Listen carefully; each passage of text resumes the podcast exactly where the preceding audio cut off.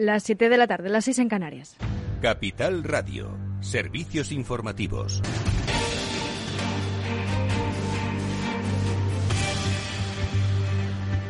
Buenas tardes. Bruselas extenderá la aplicación del certificado COVID hasta el verano del 2023. La Comisión Europea tiene previsto aprobar el proyecto legislativo para extender el uso del pasaporte COVID hasta esta fecha, el verano del 2023, esta misma semana.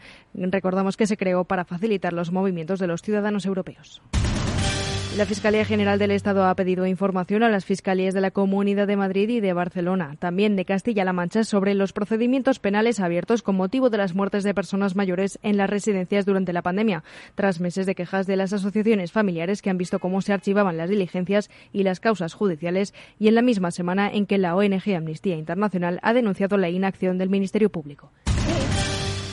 Y el presidente del Gobierno, Pedro Sánchez, ha asegurado que la estabilidad de la legislatura está garantizada al margen de la reforma laboral, pero ha pedido a los grupos parlamentarios que contribuyan a la estabilidad apoyado, apoyando reformas importantes, poniendo como ejemplo la laboral que se vota mañana en el Congreso de los Diputados.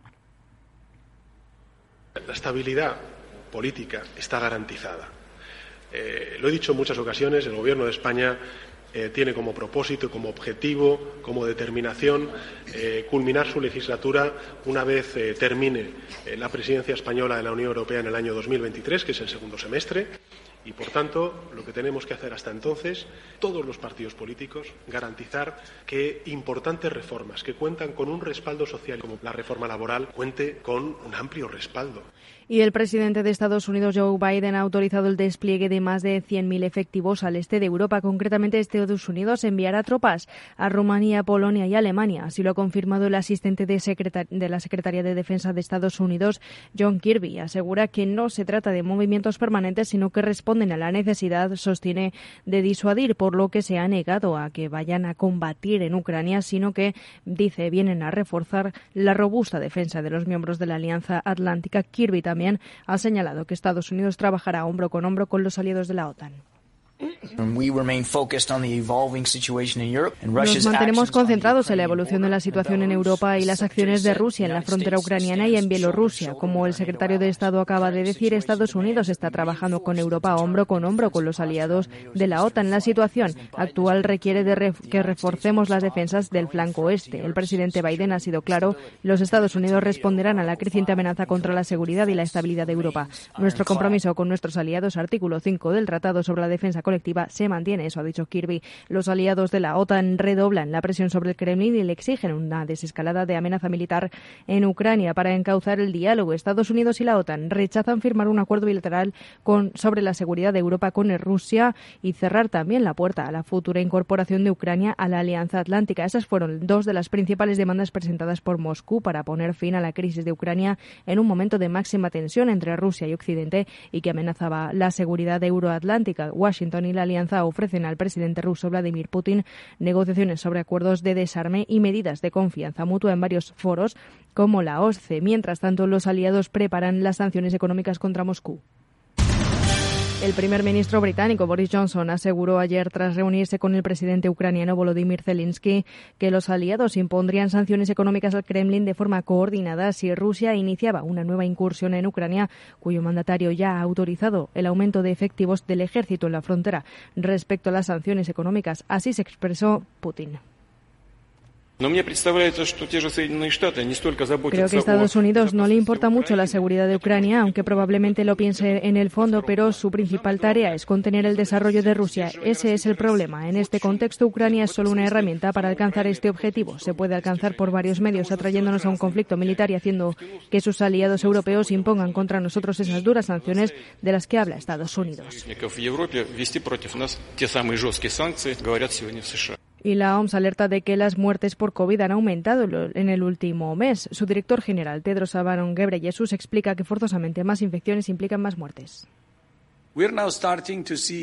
Ahora estamos empezando a ver un aumento muy preocupante de las muertes en la mayoría de las regiones del mundo. Nos preocupa que en algunos países se haya impuesto la idea de que, debido a las vacunas y la alta transmisibilidad y menor gravedad de Omicron, ya no es posible ni necesario ni prevenir la transmisión, nada más lejos de la realidad.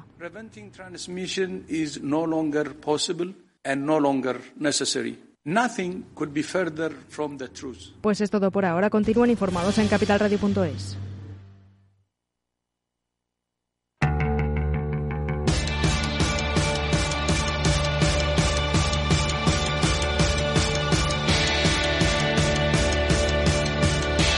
Después del trabajo, After Work, con Eduardo Castillo, Capital Radio.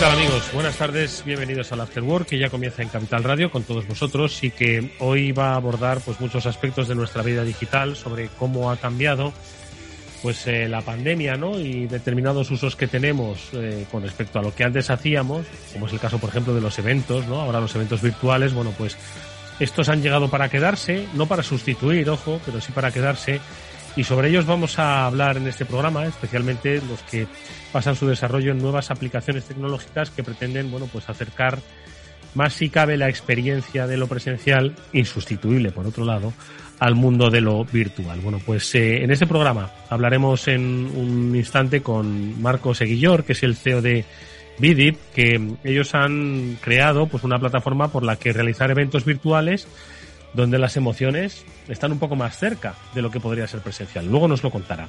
Y hoy tenemos sección El Transformador. Ya sabéis que con los especialistas de Salesforce tratamos de analizar cada semana cómo cambia la vida, cómo cambia la tecnología y cómo esta impacta en las empresas. Bueno, pues hoy vamos a hablar de un tema que es muy interesante, que va más allá de las relaciones con el cliente o de la experiencia del cliente, que es básicamente el éxito del cliente. Con Alfredo Valenzuela, que es vicepresidente del área de éxito del cliente de Salesforce y junto con Fabián Gradolf, director de comunicación, vamos a hablar de eso, de, cómo se concibe el éxito del cliente más allá de la propia experiencia que una empresa le ofrece como servicio a sus clientes. Bueno, pues de ello hablaremos en la segunda parte del programa. Pero antes, y ahora enseguida le vamos a saludar, nos queremos como siempre detener pues en lo que ocurre en nuestro país. Ya sabéis que con cierta frecuencia, pues nos gusta echar un vistazo, una mirada política a lo que está ocurriendo, sobre todo si hay proximidad de acontecimiento político. Política hay todos los días del año, ¿no? A veces hasta demasiada política. Sin embargo, tenemos una cita importante, especialmente los que viven en Castilla y León, pero que al final va a tener resonancia en toda España. Y de eso es de lo que queremos hablar ahora enseguida con Fede Quevedo, director del Balance, que como sabéis, con un análisis fino y mm, elegante de la política, siempre nos pone al tanto de lo que está ocurriendo en nuestro país. Bueno, pues con esta subida saludamos enseguida a Fede Quevedo. Bienvenidos.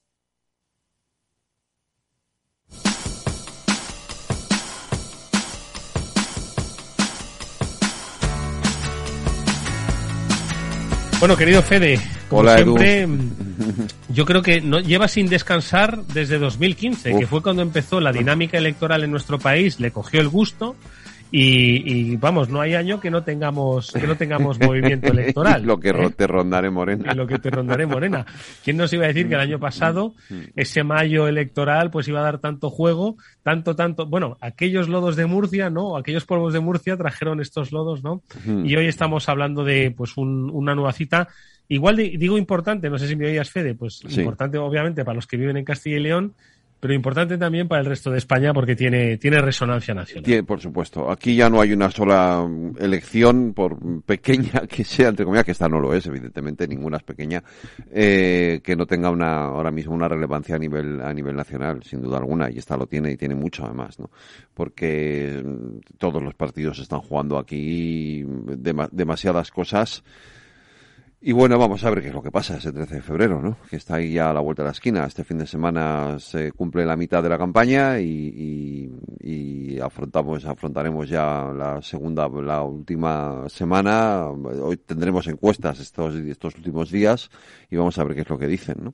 De todas formas, Fede, nos hemos acostumbrado en este país a que las campañas electorales no comienzan 15 días antes, eh, hace un par de días, ¿no? Eh, como, como era de proceder, sino que comienzan bastantes meses antes, ¿no? En este caso la de la de Castilla y León también en eh, la mm. precampaña y la pre pre precampaña, ¿no? Entonces, al final, en todos esos movimientos, claro, en los periodistas estamos acostumbrados a hacer lecturas políticas casi a diario, que no sé si acabamos un poco distorsionando la realidad y el resultado final que puede darse, que obviamente pues se desconoce, se puede aproximar, pero como hay análisis cada día, en esa pre pre pre pre campaña. Yo no sé si al final podemos ir con, con un análisis un tanto distorsionado pues el día que llegue el 13, vamos, el 13 de febrero cuando se, se haya que ir a votar. No lo sé, bueno, yo no, sé quién fue que, que, dijo aquello de que las elecciones eh, las elecciones empiezan a ganar al día siguiente de las que acaban de pasar, ¿no? Quiero decir, si el día si estas son el 13 de el 13 de febrero, las siguientes elecciones en Castilla y León empezarán a ganar, a ganar se empiezan a ganar el 14, ¿no? El 14. Eh, pero evidentemente este es un momento de una intensidad política eh, especial y especialmente eh, grande, ¿no? Eh, eso nos hace, bueno, ¿sabes lo que pasa? Que unas elecciones en una comunidad autónoma como Castilla y León son complejas. Entonces, eh, nosotros podemos tender a ver eh, la política con la distorsión que nos da el verla desde aquí, desde Madrid y luego a veces las cosas en la periferia, aunque Castilla y León no sea precisamente periferia, pero es un poco más periferia que Madrid, eh, las cosas en las comunidades autónomas o en las regiones son muy distintas a como nosotros queremos desde aquí que son. Esto, los que hemos vivido además en, en, comunidades autónomas muy de la periferia, lo, lo, nota, se nota especialmente, ¿no?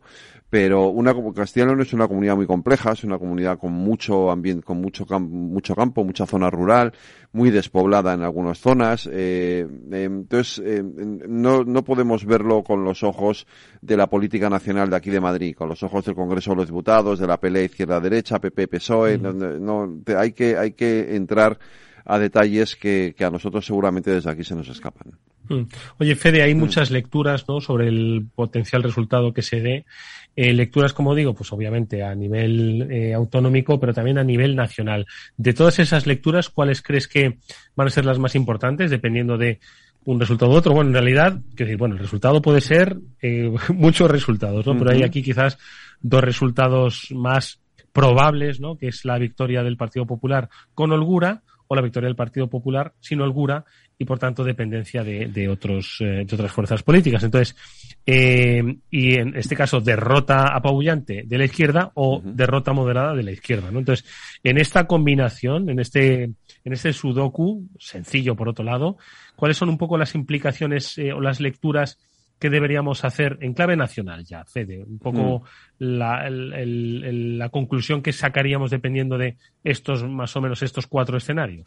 Pues yo creo que hay dos cuestiones esenciales. Una es que, que, además es por lo que de hecho se convocan estas elecciones, es una, estas elecciones se convocan porque hay una gran presión por parte de, de la dirección del Partido Popular para que se, para empezar el ciclo electoral y para confirmar si se está produciendo eso que dicen las encuestas, que es que haya o no un cambio de ciclo, ¿vale? Que el Partido Popular se convierta ya o se esté convirtiendo ya en la alternativa al gobierno de Pedro Sánchez. Esto lo vamos a ver en estas elecciones, pues en estas elecciones vamos a ver lo que tú dices. Si efectivamente el Partido Socialista eh, entre comillas, se hunde en las encuestas, se hunde en, en, el resultado electoral, no solo en las encuestas, sino en el resultado electoral, o si más o menos salva los muebles. La segunda cuestión que tenemos que, que se va a poner sobre la mesa, si el Partido Popular es capaz de gobernar sin hipotecas, sin la hipoteca de Vox o, eh, o necesita la hipoteca de Vox. ¿Esto cómo se va a dilucidar? Pues depende del resultado. O sea, que va a ganar el PP, esto parece obvio. Eh, no hay una sola encuesta, salvo la del CIS, que diga otra cosa. Eh, y eso es que está mm, descontado, ¿no? Que, que va a haber una victoria del PP. Ahora, si el Partido Popular suma más escaños que el resto de los partidos salvo Vox juntos, es decir, lo que se llama la izquierda, aunque metamos en ese paquete también algunos de los de la España vaciada, que no son precisamente izquierda, pero bueno, metámoslos en ese paquete, el Partido Popular podrá gobernar en solitario, porque difícilmente Vox le puede negar al Partido Popular gobernar en esas, en esas circunstancias o en esas condiciones. Es decir, un escenario parecido al de Madrid, ¿vale? Pero si el Partido Popular no tiene más escaños que todos esos partidos de la izquierda, salvo Vox juntos, Vox puede exigir la entrada en el gobierno. Y eso condiciona las elecciones o las campañas futuras, tanto la de Juan Manuel Moreno Bonilla en Andalucía, como la posible campaña de unas elecciones en Valencia, que es otra de las cosas que no se habla, pero que es bastante probable que ocurra este año, que haya unas elecciones anticipadas en la comunidad valenciana. ¿En Valencia? Claro, como las, eh, las elecciones municipales y autonómicas del año que viene y las generales. Pues, ¿Por qué? Porque el Partido Popular ya no podrá decir que no depende de Vox, como está diciendo hasta ahora, o que no quiere saber nada de Vox, como está diciendo hasta ahora. Si Vox entra en el gobierno en Castilla y León, el discurso del Partido Popular cambia por, tiene que cambiar por completo. Y eh, los demás, la izquierda, entre comillas, y, sobre todo Ciudadanos, van a intentar aprovechar esa circunstancia. Tiene otra alternativa, Mañueco, ¿eh? que se llama España vaciada. Y, yo le veo perfectamente capaz de decir no eh, intento el gobierno con Vox, lo voy a intentar con, estos señores de la España vaciada, de Soria ya, etcétera, etcétera, eh, a base de promesas de dinero y de políticas para evitar la despoblación. Porque Ciudadanos, Fede, eh, va a desaparecer de Castilla y León. si, no, si no desaparece, se va a quedar con un escaño y GEA, que esto es lo que están dando todos los sondeos y lo que parece que va a pasar, sí. Hmm. Oye, y o sea que tenemos entonces un ciclo de adelanto interesantísimo, porque el de Andalucía se da por hecho. Sí, Andalucía seguro. Eh, y el de Valencia, fíjate que también es un poco sorprendente. Esto va a marcar también un poco, eh, porque al final eh, hay que recordar que en Valencia, bueno, pues está gobernando también una coalición de lo que eran entonces las, bueno, pues las, no, ni siquiera eran las, las, mareas, porque el compromiso al final tenía su identidad propia, pero bueno, no dejaba de estar alineado, ¿no? Un poco eh, a esas tesis, un poco a, esa, a ese nacimiento de Podemos, ¿no? Entonces, eh, esto va a suponer también Fede, pues una reescritura del gobierno de coalición o de la relación entre el PSOE y Podemos?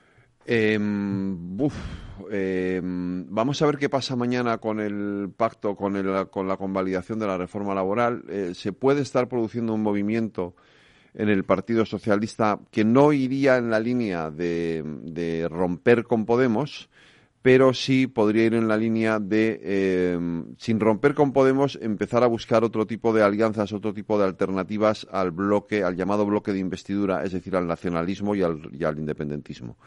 Eh, esas alternativas son Ciudadanos, evidentemente, el PNV, el PDCAT, eh, eh, la Unión del Pueblo Navarro, la, bueno, ahora se llama eh, Navarra Suma, Coalición Canaria, Nueva Canaria, o sea, estos partidos pequeños, son muchos, hay que negociar con todos ellos, pero te, le pueden dar a Pedro Sánchez esos 176 escaños que necesita más o menos para gobernar. Pensar una cosa, o que piensen nuestros oyentes una cosa, es decir, Pedro Sánchez ya tiene aprobados los presupuestos de 2022. Si saca adelante la reforma laboral, el único proyecto de ley muy importante que le queda por delante es la ley de vivienda y a partir de ahí eh, puede prorrogar los presupuestos un año más sin ningún problema. Recuerdo que los de Montoro estuvieron prorrogados casi tres años eh, y, no tiene ya grandes asuntos por delante, salvo convalidar mm, eh, normas o decretos que vengan de, que vengan de Bruselas. Luego eh, digamos que tiene un escenario eh, bastante cómodo, tranquilo para poder gobernar sin necesidad de estar recurriendo constantemente a Bildu, a Esquerra, a Junts per Cataluña, a la CUP, a estos partidos que son molestos porque de cara a unas elecciones generales le pueden pasar una cierta factura, ¿no? Bueno, pues la verdad es que sin duda alguna el, el terreno está bastante, bastante abonado y yo creo que va a dar pues muchísimas interpretaciones. De todas formas, eh, una última cosa te pregunto, Fede, al final la misma reflexión que está haciendo el PP con respecto a Vox eh, y la necesidad que tendrá o no de contar con su apoyo directo e indirecto para gobernar, entiendo la que tendrá, es la misma que tendrá que revalidar el PSOE, pues cuando, pues tras unos posiblemente comicios generales o en Valencia, pues se haga nuevamente un replanteamiento sobre las mayorías, ¿no? Entonces, eh, esto de ir a la guerra, eh, van a eh, romper la coalición para ir a la guerra, para luego, pues tratar de volver otra vez a la paz. No sé qué lectura haces de esa relación futura entre PSOE y Podemos. Eh, yo creo que si se vuelven a necesitar, se van a encontrar. No me cabe duda. Lo que pasa es que por la razón que sea, que esto tienes un análisis sociológico más profundo, en España eh, que el Partido Socialista gobierne o se coaligue con Unidas Podemos, que ya veremos. Eh, aquí entra otro factor en juego, que es Yolanda Díaz, la famosa plataforma, eh, que pretende ser además algo mucho más, digamos, moderado o más transversal, con lo cual perdería ese, esa radicalidad que ahora se le achaca a Podemos. Em, se, digamos que se, se castiga menos, electoralmente menos, que una posible alianza del Partido Popular o de la derecha con la ultraderecha. Eh, tiene mucho más castigo eso que, que, lo primero. Y sobre todo tiene un problema, digamos que el PP tiene un problema que no tiene el Partido Socialista. Como en Europa casi no existe ningún país que tenga problema de populismo de izquierdas, salvo Italia, eh, lo que cuesta mucho explicar es por qué se pacta con el populismo de derechas, porque ellos sí tienen problemas de populismo de derechas, los tiene Alemania, los tiene Austria, los tiene Francia, los tiene Gran Bretaña incluso, los tiene eh, prácticamente todos los países de la Unión Europea tienen un problema de populismo de derechas, pero no tienen, no suelen tener o tienen muy poco problema de populismo de izquierdas, con lo cual no entienden, no entienden bien la, la idiosincrasia de lo que pasa en España. Bueno, pues eh, estaremos muy pendientes y seguiremos, obviamente, pues toda esa actualidad sin ruido, mm. actualidad política a la que a la que nos enfrentamos eh, eh, cada día y, por supuesto, seguiremos el balance. Hoy, no sé si Fede nos puedes adelantar algo de lo que vas a llevar. Pues todo ahora toda nuestra atención está focalizada en lo que, bueno, en dos asuntos. Lo que pase mañana con la reforma laboral, si efectivamente el gobierno eh, eh, suelta lastre, suelta el lastre de los socios del bloque de la investidura. Esto es muy importante. Y eh, dos, eh, la campaña de Castilla León y las elecciones del próximo 13 de febrero. Pero vamos a centrar toda la tertulia. Tenemos una entrevista con María Muñoz, que es la portavoz de Ciudadanos en, asuntos económicos, para hablar de la reforma laboral a las nueve. Eh, y mm, antes tenemos también nuestro chico el chándal, siempre nuestra sección de salud y estas cosas. claro que sí. Y, y, luego la tertulia en la que hablaremos sobre, básicamente, fundamentalmente nos centraremos en estos dos asuntos. Bueno, pues lo dicho, eh, te seguiremos. Fede, gracias por, como siempre, este análisis sosegados. Un fuerte abrazo. Un abrazo, hasta luego. Finanbest, ganadores del premio del diario Expansión a la cartera de fondos de inversión más rentable en 2021 en categoría conservadora. Finanbest, cinco estrellas Morningstar para nuestro plan de renta fija mixta. Finanbest, gestor automatizado líder en rentabilidad por tercer año consecutivo. Finanbest, tú ganas. Invierte en acciones o ETFs sin comisiones. Tesla, Netflix, Amazon, Banco Santander, Telefónica, miles de acciones de los 16 mayores mercados bursátiles del mundo. Cero euros de comisión, hasta 100.000 euros de volumen mensual. Abre tu cuenta 100% online en solo 15 minutos. xtb.es. Riesgo 6 de 6. Este número es indicativo del riesgo del producto, siendo uno indicativo del menor riesgo y 6 del mayor riesgo. After Work, con Eduardo Castillo.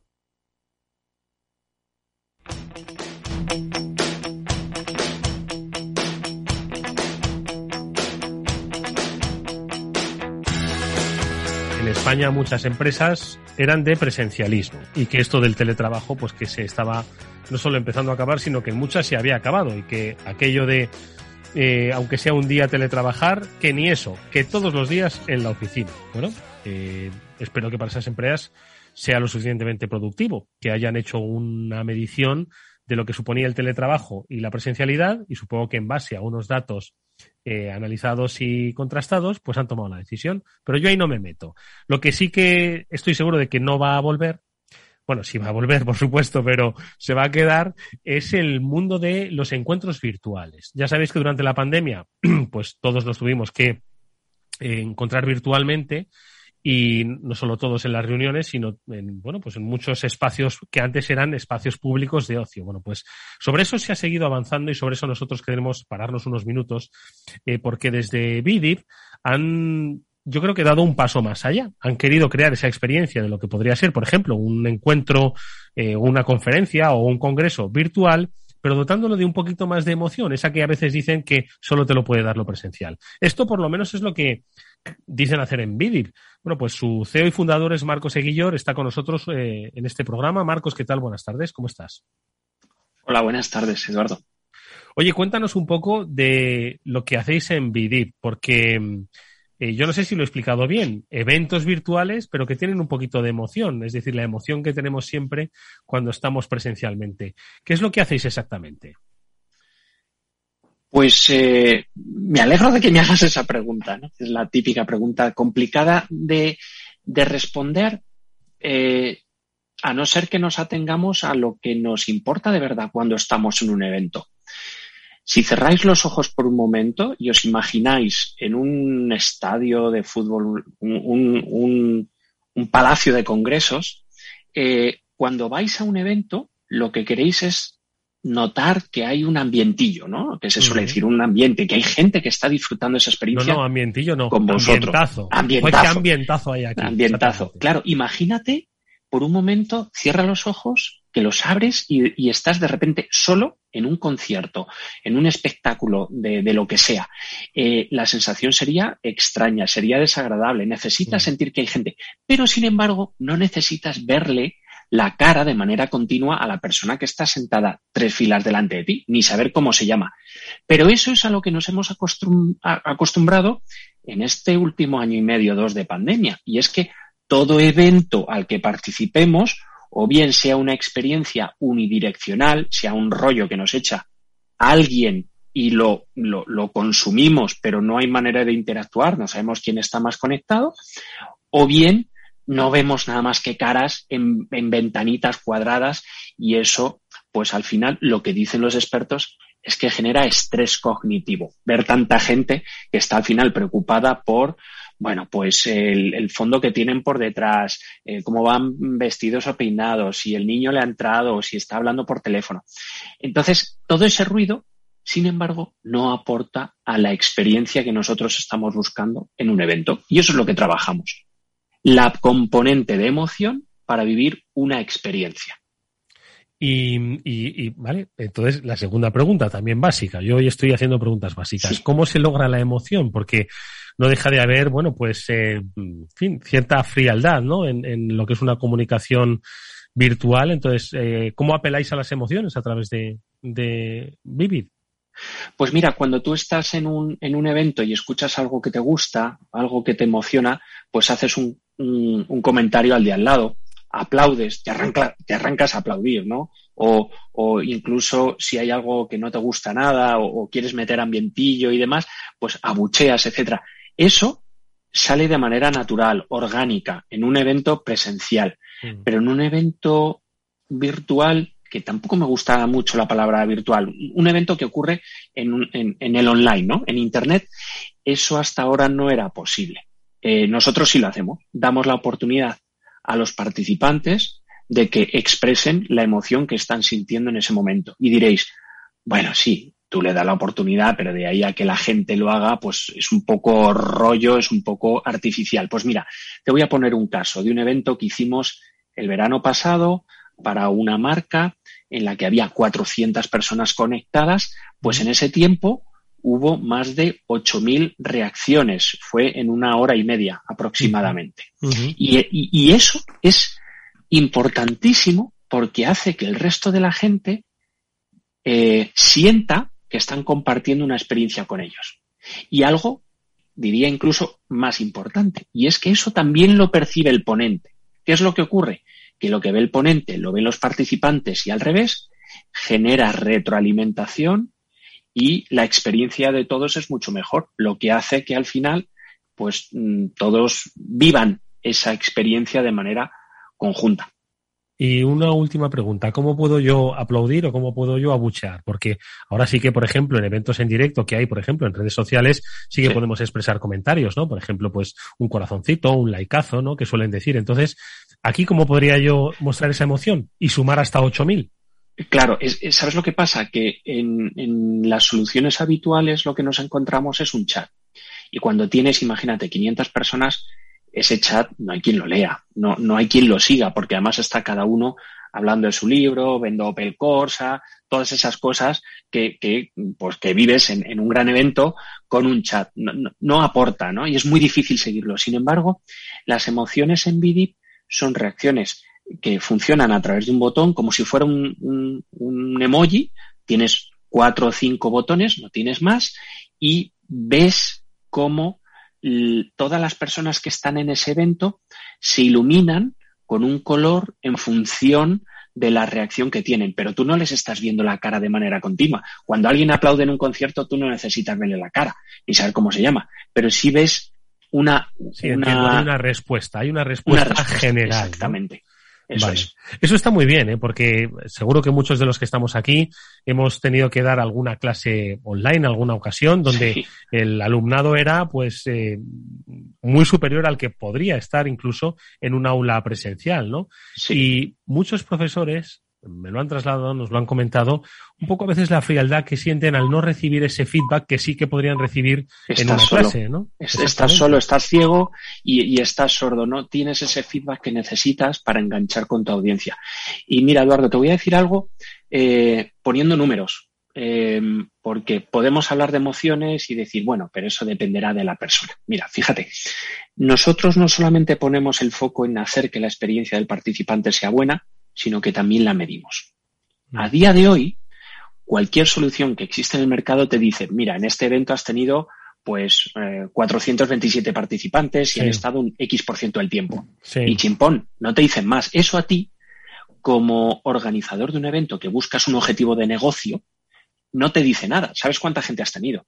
Mm. Nosotros representamos gráficamente minuto a minuto cada una de las emociones que tiene la audiencia, entonces tú tienes al final del evento o durante el evento información acerca de cómo está funcionando. Es decir, este ponente es un rollo porque eh, la gente está dormida, no está atendiendo.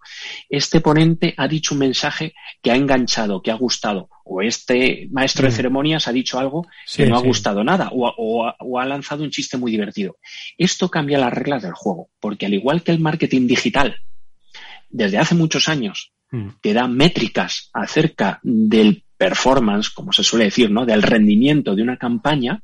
También nosotros estamos mm. introduciendo este concepto en los eventos. Una empresa que hace un evento busca un objetivo de negocio. Si tienes emociones en un momento determinado, puedes medir qué es lo que está pasando. Y retirar y retirar a ese a ese ponente que es el que suele dormir a la audiencia. Bueno, pues es un creo que una lectura muy interesante y por supuesto aplaudir a raudales a ese que entretiene. Yo creo que nos ha quedado muy clara cuál es eh, esa emoción que puede trasladar BIDIV a través de lo que, como ellos llaman, encuentros en internet, más allá de lo virtual, conciertos, conferencias. Yo creo que es una herramienta muy interesante de la que vamos a oír hablar y mucho. me gustaría un pequeño apunte. 10 segundos. Eh, eh, con este concepto, es una de las 125 eh, empresas españolas que ha conseguido una subvención Neotec con la máxima cuantía debido a la puntuación de la valoración del planteamiento técnico y de cambio de experiencia que hemos Eso es posiblemente porque en vuestro elevator pitch visteis las emociones del jurado y seguro que pudisteis interpretar y os llevasteis la subvención. Hacíamos pues un claro de trampilla. Enhorabuena por de verdad ese reconocimiento. Os seguiremos la pista. Marco Eguillón, es el fundador de Vidiva. Hasta muy pronto. Gracias. Si sientes, si inviertes en bolsa, esto te va a interesar. XTB tiene la mejor tarifa para comprar y vender acciones 7F, cero comisiones hasta 100.000 euros de nominal. Si inviertes en bolsa o quieres empezar, más sencillo imposible. Entras en xtb.es, abres una cuenta online y en menos de 15 minutos compra y vende acciones con cero comisiones. Además, la atención al cliente es en castellano y está disponible las 24 horas del día. ¿Qué estás esperando? Ya son más de 300.000 clientes los que confían en xtb.es. Riesgo 6 de 6, este número es indicativo del riesgo del producto, siendo uno indicativo del menor riesgo y 6 del mayor riesgo.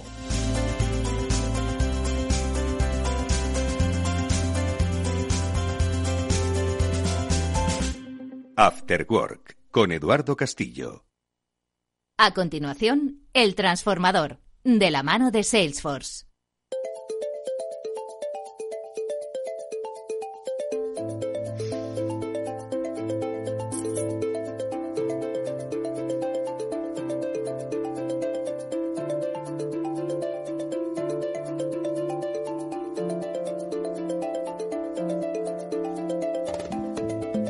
Bueno, pues ya estamos con nuestros invitados de El Transformador, que hoy, eh, como decía al principio del programa, nos van a hablar de mm, un, tema interesantísimo y que va más allá de lo que quizás muchos conozcan solo como experiencia de cliente. Nosotros, eh, con nuestros invitados, ahora lo vamos a contar, queremos ir un poquito más allá de este concepto, hablando de el éxito del cliente. Al final, eh, todas las empresas que ofrecen servicios o productos a pues, sus clientes, lo que quieren, por supuesto, es que estos tengan una buena experiencia, pero sobre todo es que tengan éxito con el uso y el desempeño de aquel servicio eh, por el que se han sido provistos. Bueno, pues de eso es de lo que vamos a hablar hoy con eh, un especialista de Salesforce. Él es Alfredo Valenzuela, es vicepresidente del eh, Customer Success Group de Salesforce, del grupo del éxito del cliente.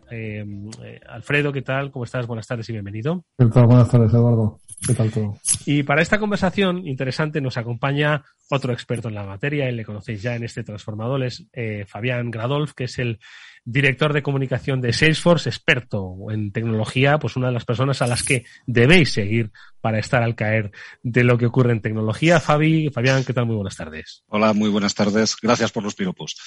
Eh, merecidos, por supuesto, merecidos y reconocidos no solo por mí, sino por el sector en su conjunto. Bueno, pues hoy, eh, Fabián, con Alfredo, digo que vamos a hablar de un concepto quizás para muchos eh, nuevo, ¿no? Al final, el, manido experiencia del cliente, bueno, manido pero necesario, ojo, es, eh, necesario, como digo, conocerlo para saber, eh, desde Salesforce se ha querido dar, bueno, pues un paso más allá y hablar del éxito, ¿no? Es un, yo creo que es una denominación, un concepto, primero que tiene forma, ojo, no es solo un mero concepto para tener una relación con el cliente, tiene una operatividad, una ejecutividad, tiene un programa, es una estrategia, pero yo sí que me gustaría que me pudieses un poco, eh, Fabián, decir cómo se evoluciona desde experiencia de cliente a éxito de cliente? Eh, bueno, lo primero hay, que introducir un matiz. Cuando eh, hablamos de cliente en general en este programa, muchas veces nos estamos refiriendo a cliente final, a usuarios, eh, al mundo business to consumer, pero aquí estamos más en el mundo business to business. Nos estamos refiriendo a nuestros propios clientes. Exactamente, una empresa, ¿no? Exactamente. Sí. Y, y, es importante este concepto del éxito del cliente, y Alfredo lo va a explicar mucho mejor que yo, sin duda alguna, eh, porque una de, de, las áreas que vamos a tocar aquí es que en el proceso de transformación digital en el que estamos todos inmersos, simplemente el hecho de añadir capas de tecnología no sirve. Lo que hace falta realmente es convertir esa tecnología en algo útil para el cumplimiento de los objetivos de negocio ¿no? y, ponerla en uso de verdad. ¿no? Entonces, eh, Alfredo es un, realmente el experto en esta área y es quien nos va a explicar cómo lo hacemos desde Salesforce para, para conseguir ese éxito de nuestros propios clientes. Y además en, en forma de grupo, porque estamos hablando del el Customer Success Group, que es un grupo ¿no? del, del eh, el éxito del cliente. Alfredo, ¿en qué consiste este grupo? ¿Cómo se conforma eh, y cómo trabaja? Um, bien, voy a explicar un poquito. Sobre todo nace, ¿no? Eh, Customer Success Group nace de los pilares y los valores fundamentales de la compañía, ¿no? Cuando nació ya hace muchos años, nuestro presidente pues mm, denominó cuatro pilares fundamentales, ¿no? Uno de ellos fue la confianza, ¿no? nosotros usamos la palabra trust, ¿no? Que parece un poco más chula, ¿no? Eh, una de ellas es Customer Success, ¿no? Que es el éxito de los clientes que damos nuestro servicio, ¿no? Tercer pilar es la innovación y el cuarto es el equality, ¿no? Pues fíjate, cuando se fundó la compañía, uno de los pilares básicos era el Customer Success, ¿no? ¿Qué significa esto? O sea, al final, como estaba comentando Javier, es cuando vendemos nuestros servicios de suscripción de licencias a nuestros clientes, en este caso empresas, lo que queremos es que cuando han comprado algo tengan el mayor retorno de esa inversión. La única forma que eso se produzca es cuando tengan éxito por el uso de nuestro software. Y lo que hacemos es crear una compañía, o sea, un grupo dentro de la compañía, que en este caso es un grupo de miles y miles de personas, o sea, casi la mitad de la compañía, ese es el grupo de Customer Success, en el que hacemos principalmente varias cosas, ¿no? Una de ellas es lo que se llama típicamente el soporte de producto, ¿no? Cuando tienes un problema con el producto, tienes un bug, pues llamas a un soporte 24 por 7, ¿quién te atiende, quién te da el servicio con un SLA muy bueno, ¿no? Pues como algo como anecdótico, pero yo creo que es muy importante y disruptor en la industria, nosotros tenemos una página nuestra que se llama Trust, que puedes ver el estado de todos nuestros servidores. Si están caídos, si funcionan, si han tenido cualquier fallo en los últimos 15 años. O sea, es público los problemas que tenemos, ¿no? Y eso es nuestro soporte, ¿no? El segundo pilar es lo que llamamos Customer Success Manager, que son una serie de personas que se ocupan de acompañar a nuestros clientes más grandes y medios en asegurar que el uso de la tecnología es el correcto y que se están siguiendo los objetivos que se puso la compañía al comprarlos, ¿no? Que tengan una máxima opción, o sea, que el cliente use el software lo máximo posible y que saque máximo provecho. Y tienes una persona asignada a la cuenta. Y el tercer grupo son los servicios profesionales, que son gente que asesora y guía a nuestros clientes a implantar correctamente la solución y transformarse digitalmente. Y esos son, pues yo te digo, miles, miles de personas que hacen este trabajo, ¿no? Y todo esto conjunto es el Customer Success Group, ¿no? Como anécdota también, por ejemplo, comentarte que el Customer Success Manager, el primer CSM, nosotros le llamamos, fue el próximo, el, el, propio presidente de la compañía. San Benio fue el primer CSM de la compañía, que se ocupaba de dar cariño a los primeros clientes que firmó. Pues eso lo que hizo fue replicarlo luego a innumerables cuentas, claro, por supuesto. Oye, Alfredo, ¿y cómo se da cariño? Es decir, porque seguro que muchas empresas están escuchando y dicen, oye, yo le doy cariño a mis clientes, ¿no? Ya sea del business to business o business to consumer. En este caso, el business to business. Yo trato de darles cariño, ¿no? Entonces, ¿cómo es ese cariño? Vamos a llamarlo así. ¿Cómo es ese acompañamiento? Nos has dicho que son, pues, en tres áreas, ¿no? El soporte, en customer managers y luego el professional services, ¿no? Eh, sin embargo, en el día a día, entiendo que eh, tiene que haber una bitácora, ¿no? Una serie de decir, oye, ¿cómo nosotros podemos acercarnos todavía más, ¿no? A, nuestros clientes. Eh, no sé si es a través de dar respuesta a sus necesidades, hacerles las preguntas correctas para que os den respuestas y a su vez vosotros poder hacer nuevas preguntas. ¿Cómo se plantea este, esta relación de cercanía? Empezamos por uno de los pilares principales que comentaba Fabián, ¿no? Cuando diferenciaba entre el B2B y B2C o, o relación de cliente con cliente final, ¿no? Entonces, nosotros intentamos entender por qué hace, o sea, por cuál es el origen de la transformación digital, por qué el cliente está comprando el software. O sea, nosotros no vendemos software, vendemos soluciones. Con lo cual, durante el proceso incluso previo a la venta, entendemos, tenemos que entender por qué compra el cliente. Y ese es el inicio de todo. Entonces, si no entendemos por qué compra y qué quiere conseguir, no podemos medir la consecución del valor. Es básico, es básico, pero no todo el mundo lo hace muchas compañías que venden solo. Nosotros no vendemos, vendemos algo que permanezca en el tiempo y que, el cliente tenga su valor. Entonces le hacemos las preguntas clásicas, ¿no? Pero no solo nosotros le hacemos las preguntas, es nos ponemos enfrente del cliente y el cliente te pregunta, dice, oye, mira, yo estoy aquí y tengo una visión. O sea, estar donde estar sin tener una visión, que es el futuro, hay una brecha, que es la ausencia de conocimiento, el camino, las habilidades del equipo, cómo lo hago. Pues todo eso, esas preguntas que hacemos al inicio de nuestra relación con él son las que tenemos de responder. Y hay muchas herramientas, por supuesto, hay una metodología de más de 20 años en justamente hacer todo en torno al cliente final. Con lo cual, ese entorno final, como el cliente va a tener lo que, va a tener lo que quiere, va a estar contento con, el uso del software. ¿no? Y eso, eso es, yo siempre lo que defino es cubrir la brecha entre la visión y el futuro. ¿no? Y dónde estamos ahora. Y esas son todas las herramientas, ¿no? Los clientes nos suelen pedir tres cosas, ¿no? Muchas veces los clientes son más autónomos, ¿no? Y lo quieren hacer ellos solos. Bueno, pues los dejamos que vayan solos, porque son empresas pequeñitas o, lo que van a hacer es, es muy táctico, ¿no? Luego están los clientes que quieren un acompañamiento medio y nos piden ayuda, ¿no? Hay una parte de nuestra compañía que es otra de las herramientas, respondiendo a tu pregunta, Eduardo, que se llama Trailhead, que es nuestro conocimiento, nuestra, toda nuestra formación está online está disponible para cualquiera, clientes de Salesforce y no clientes de Salesforce, incluso para la competencia. ¿Eso qué, facilita? Que el cliente obtenga las habilidades suficientes para gobernar su propio barco. Yo muchas veces hago el ejemplo de que se dicho en inglés es conducir tu propio coche, ¿no? O sea, ponemos al conductor, en el, hecho, al cliente en el asiento del conductor. Que aprenda a conducir, que sepa cómo tiene que llevar su empresa a su objetivo. Cosa distinta luego es cuando el cliente ya tiene las, habilidades, puede decidir entre conducir el coche o, pegarse una siesta en el camino y que lo conduzca un chofer o su pareja o su amigo. Pero el cliente debe saber conducir, porque esto es un camino de muchos años. Y eso es un proceso también metodológico que tenemos, es cómo nuestras habilidades y nuestro conocimiento se lo ponemos al servicio del cliente para que adquiera esas capacidades y pueda ser autosuficiente y gobernar su propio, su propio futuro. ¿no? Y por supuesto, luego, el ejemplo de más fácil de todos son los servicios profesionales, que sería un poco como la consultoría tradicional, ¿no? Pues nosotros estamos en todas las grandes cuentas de banca, de retail, hospitality, seguros, telecomunicaciones y nombres que son públicos que se pueden compartir, pues nosotros ayudamos a empresas como Adidas a hacer su, toda su transformación digital a nivel mundial, como Nestlé, como Dell. Y esos son los servicios de Salesforce que se dedican particularmente a pasarlo desde el punto A al punto B, ¿no? Y ya te digo, pueden ser proyectos de un año, dos años y proyectos con unos alcances muy grandes, ¿no? Sí, una, desde una imbricación total en la compañía con un equipo de trabajo pues incrustado ¿no? en, en la propia en la propia empresa, pues como, bueno, pues apoyos puntuales, ¿no? Que, que referíais.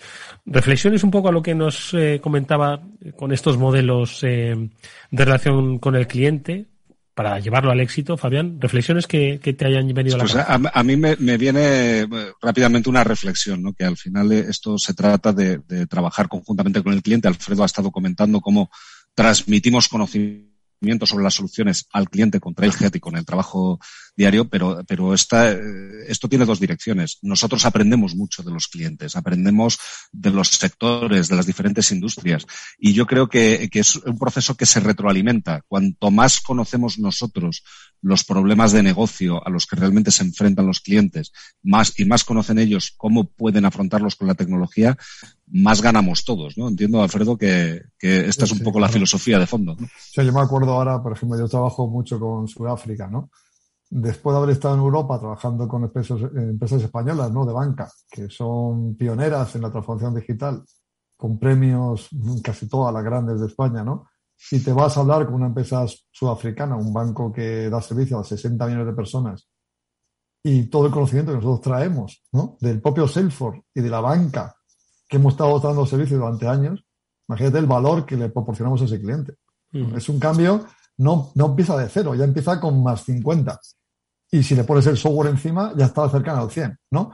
Y es un cambio, o sea, es un acelerador increíble. Yo me acuerdo cuando empecé en el mundo de la tecnología, ¿no? Y la consultoría, los proyectos tardaban años. Ahora mismo con este tipo de conocimiento, soluciones industrializadas y lo que te proporciona Salesforce, estamos siendo capaces de irnos a grandes clientes de banca, telecomunicaciones y aportarles soluciones en, en seis meses, ocho meses y nueve meses, que es increíble, ¿no? Oye, Alfredo, ¿y, podrías eh, poner un ejemplo, no necesariamente con nombres y apellidos, sino de cómo actúa eh, un equipo de Salesforce eh, que trabaje pues en el área del, grupo, ¿no? Del, del el Customer Success, para que de alguna forma podamos visualizar, podamos tangibilizar ese trabajo que muchas veces quizás no, no, no, no, está precisamente tan visible, ¿no? Porque, oye, es una relación entre empresa-cliente, entre proveedor y cliente, pero que yo creo que si nos haces una, más o menos un, una bitácora de lo que es ese viaje, ¿no? En esa relación del, eh, con el cliente hacia el éxito, yo creo que quedaría mucho más clara. ¿Cómo podemos identificarlo? A ver. A mí, por ejemplo, yo siempre uso de hecho, cuando hablo con los clientes ¿no? en reuniones, uso un ejemplo muy simple, ¿no? que es el que todo el mundo nos hemos enfrentado en nuestra vida ¿no? como, como personas ¿no? individuales, ¿no? que es el, cuando te enfrentas a alquilar una casa, ¿no? Un, una vivienda. ¿no? Uh -huh. Yo diría que Salesforce es el, el arrendador, ¿no? el casero, uh -huh. y el cliente final, el cliente compañía es el inquilino. ¿no? Uh -huh. Primero, ver en el mercado qué pisos hay, ¿no? Y con la pinta que tienen te vas a uno a otro y las necesidades que tienen de presupuesto, ¿no? Y también tu presupuesto. Y bah, decides un piso, ¿no? Y compras las licencias de, Salesforce. Y te metes a vivir, allí a vivir, ¿no? Sí.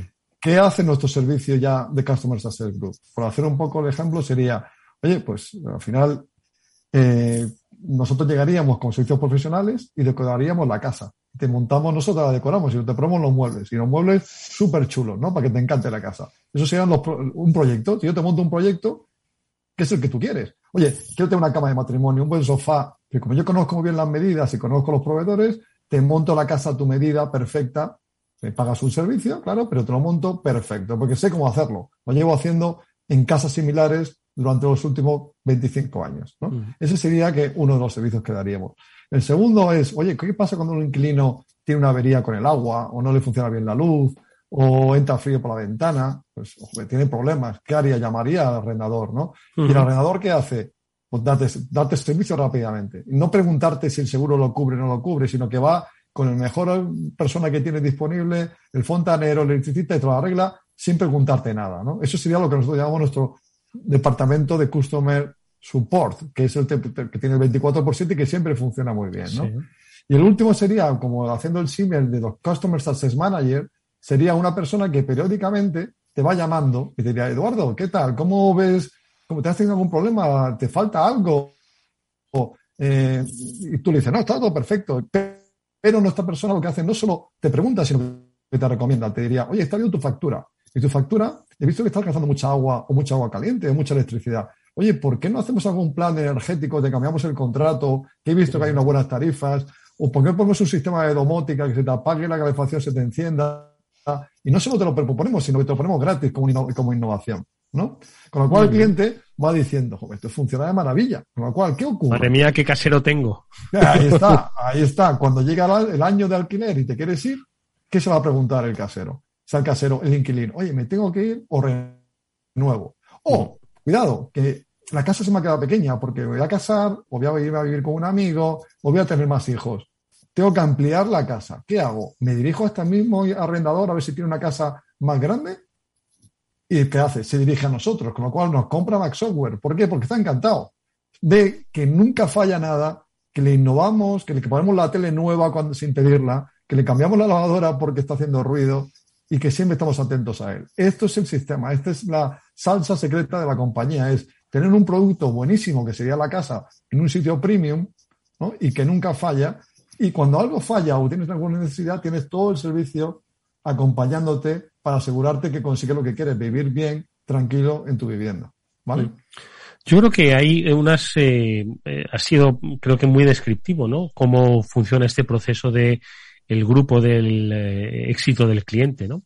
Sin embargo, yo creo que es muy difícil para las compañías, y ahora hablo en general, distinguir el, el éxito de, de, una compañía, es decir, saber cuándo realmente lo que estás haciendo le conduce al éxito. Yo creo que aquí está la clave, ¿no? La diferenciación entre saber que lo que estás haciendo le está dirigiendo al éxito, entiendo porque lo comparten, porque quizás muchas compañías, como decías al principio, dice, venden su software y ya consideran que la compañía, pues, si hace un buen uso de él, pues será exitoso, ¿no? Entonces yo creo que la clave está aquí es en saber cómo ese servicio te está conduciendo al éxito. Fabián, no sé si mm, crees que eh, puede ser ahí un poco la clave. A ver.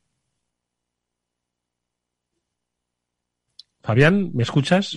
No, perdón, he, perdido momentáneamente el, hilo, pero eh, no, importa, no. Efectivamente, eh, em, esa búsqueda constante del éxito del cliente es eh, una de las claves y volvemos un poco a lo que comentabas al principio, ¿no? Eh, en, este programa del transformador estamos hablando continuamente de satisfacción de los clientes, de, la experiencia del cliente y de, y de cómo eh, las empresas tienen que conseguir eso. Al final, con lo que está explicando Alfredo, lo que vemos es eh, que realmente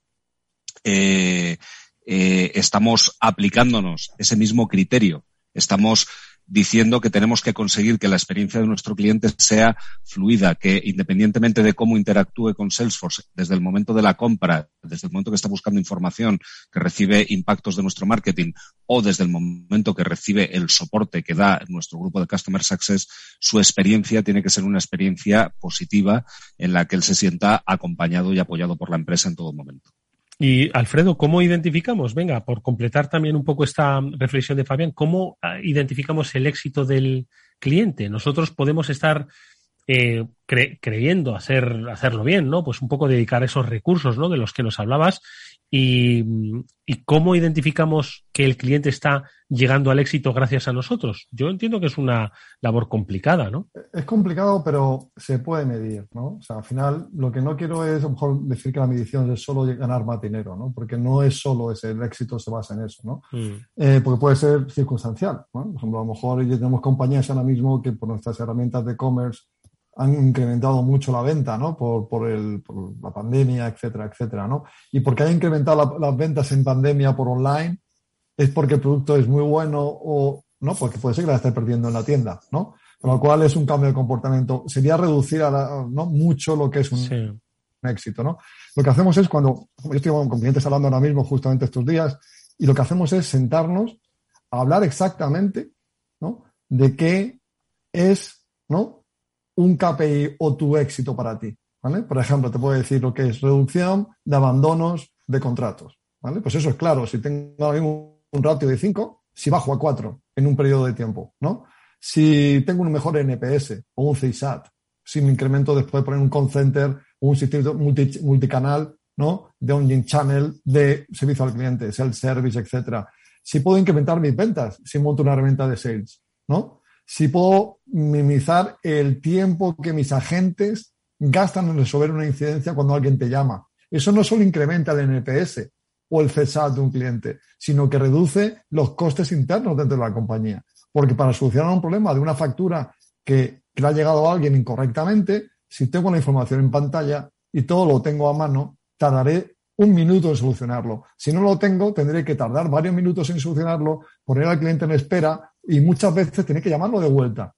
O sea, solo ve el impacto de hacerlo mal. Con lo cual, todos los clientes y por industria, nosotros tenemos, por ejemplo, una serie de KPIs más o menos básicos que pueden llegar a estar casi 50 por cada una de las industrias, que repasamos con los clientes y ponemos un, baseline para cada uno. Y vamos midiendo periódicamente si vamos cumpliendo el baseline o vamos mejorándolo. ¿Vale? O sea, el cliente damos nuestro baseline y el cliente nos da el suyo, por supuesto. Compartimos todo. Ellos van a decir, oye, mi NPS actual es X. Y lo que vamos, vemos con él si estamos incrementándolo o no. Y si no se incrementa, por supuesto, tendremos que tomar acciones tanto de procesos como de tecnología y de personas. No, no todo es la tecnología. Hay que hacer muchas más cosas alrededor para que las cosas funcionen. Pues eh, escuchando a eh, nuestro invitado hoy, Alfredo Valenzuela, que es vicepresidente de Customer Success Group de Salesforce, eh, Fabián, me llama mucho la atención pensar que esta práctica, esta, este método de trabajo, algo que por otro lado está pues en los, en los digamos conceptos fundacionales de la compañía de Salesforce, se tenga como extraordinario, en el sentido en el que cualquier empresa que nos esté escuchando debería integrar esta filosofía o esta forma de trabajo con sus clientes de principio a fin. Y se me hace raro pensar que hay compañías que no lo integran o que entienden que la relación con el cliente tiene que ser otra. No lo sé, Fabián. Bueno, eh, yo creo que modelos hay muchos y diversos. En nuestro caso, como ha comentado Alfredo al principio, en primer lugar, es uno de los pilares, uno de los valores fundacionales de nuestra empresa y por lo tanto lo llevamos en el ADN. Pero es que también eh, en nuestro modelo eh, comercial que se basa en la nube requiere que, estemos muy pendientes del éxito de nuestros clientes, porque para nosotros el éxito no es solamente eh, la venta que quizá otra empresa pueda considerar que ha triunfado en el momento de haber vendido una, una solución de software. En nuestro caso es fundamental que el cliente continúe con nosotros a lo largo de los años. Eh, o sea que, es, nuestro éxito depende de ello también. Bueno, pues yo creo que lo que hoy han compartido nuestros eh, especialistas, nuestros invitados, nuestros amigos, especialmente Alfredo Valenzuela, vicepresidente de Customer Success Group de Salesforce, es perfectamente válido para cualquier compañía. Eh, para cualquier compañía que ofrezca servicios o que ofrezca un producto especial, diferente a empresas o a clientes finales. Ojo, es una filosofía de trabajo que yo creo que dice mucho. ¿Qué es lo que quieres el éxito de tu cliente para que siga contigo? Bueno, pues ha quedado muy bien claro cómo se está trabajando, por lo menos desde Salesforce. Muy agradecido a Alfredo Valenzuela y a Fabián Gradov, director de comunicación de Salesforce, que nos hayan acompañado en este transformador. Si queréis acompañar a vuestras compañías en esa transformación, tenéis que acompañarlas en el éxito. Gracias Gracias, Alfredo. Gracias, Fabián. Hasta muy pronto. Un placer, bueno, gracias. Muchas gracias. Y nosotros nos vamos, amigos, hasta mañana, que volveremos en el After Work de Capital Radio, como siempre, a la misma hora, 19 horas, en el que hablaremos, pues como siempre, de muchos temas sobre empresa y sobre la vida digital, la que nos acompaña, con nuestros amigos eh, especialistas también, Julián de Cabo y Víctor Magarillo. Bueno, pues de todo ello, como digo, hablaremos en este programa eh, mañana a las 19 horas. Estuvo Alberto Coca gestionando técnicamente el programa. Os habló Eduardo Castillo. Hasta mañana.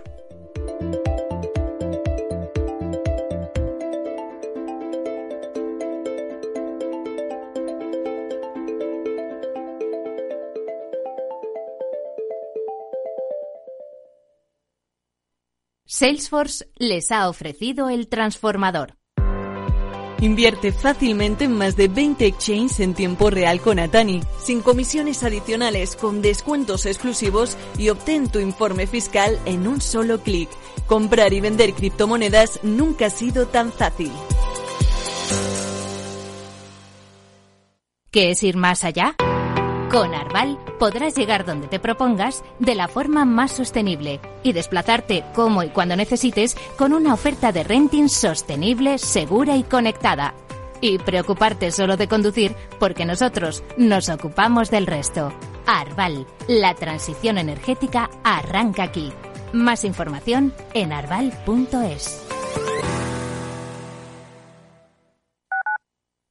Capital Radio Madrid 105.7 En Hospital HLA Universitario Moncloa cuidamos de ti y de tu tiempo con un servicio de urgencias ágil y eficiente las 24 horas, los 365 días del año. Urgencias pediátricas y de adultos con profesionales altamente cualificados y tecnología de vanguardia. Hospital Moncloa, contigo cuando más lo necesitas. Estamos en Avenida Valladolid 83.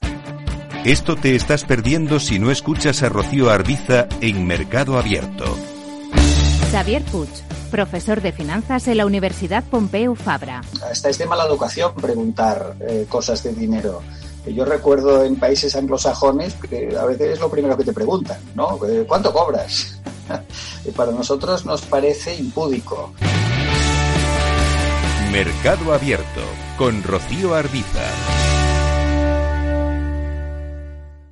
Capital Radio.